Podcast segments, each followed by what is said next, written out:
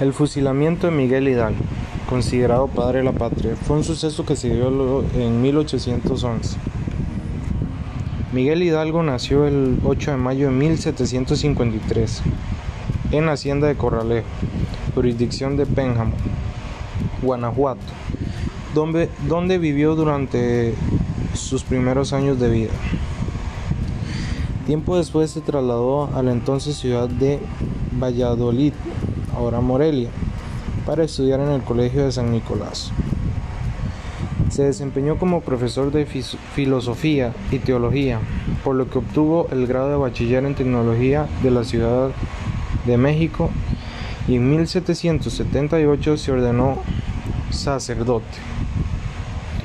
Años más tarde tomó este cargo en el pueblo de Dolores en sustitución a su hermano que había muerto.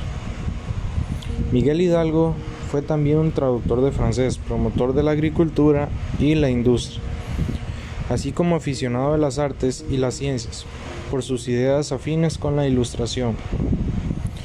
En 1809, Hidalgo se unió a uno de los grupos secretos opositores por la invasión napoleónica en España, los cuales discutieron las primeras ideas de un gobierno independentista para la Nueva España.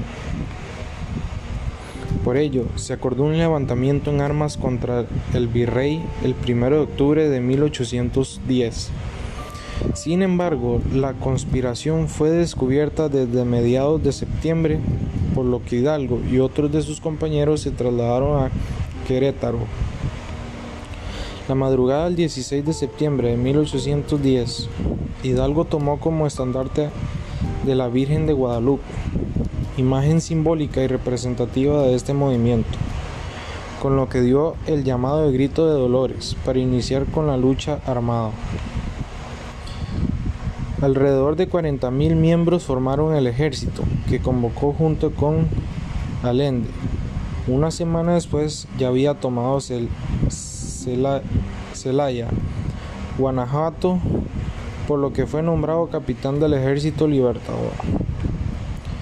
Después tuvo otros triunfos como la toma de Salamanca, Irapuato y Silao. Su ejército avanzaba poco a poco hacia la Ciudad de México y al llegar a Guadalajara dio a conocer su declaración de independencia y la conformación de un gobierno provisional.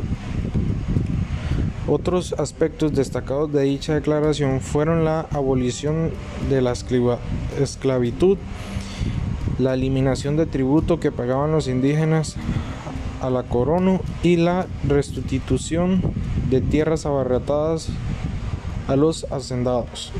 Sin embargo, poco a poco sufrió derrotas por el debilitamiento de las tropas y el 11 de enero de 1811 fue derrotado en Guadalajara, por lo que huyó hacia Aguascalientes y Zacatecas. Fue capturado cuatro meses después y llevado hasta el estado de Chihuahua, donde lo juzgaron en consejo de guerra y lo condenaron a muerte. Sufrió una degradación como sacerdota y finalmente el 30 de julio de 1811 fue fusilado.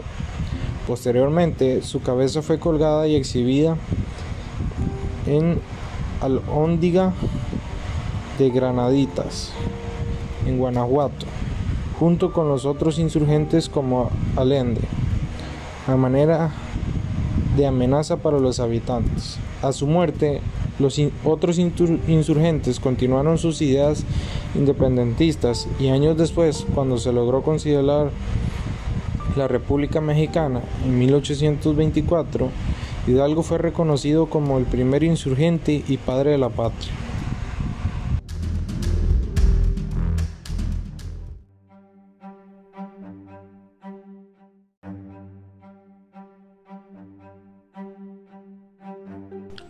Miguel Hidalgo y Costilla es el iniciador de la Guerra de Independencia de México, donde es considerado el padre de la patria.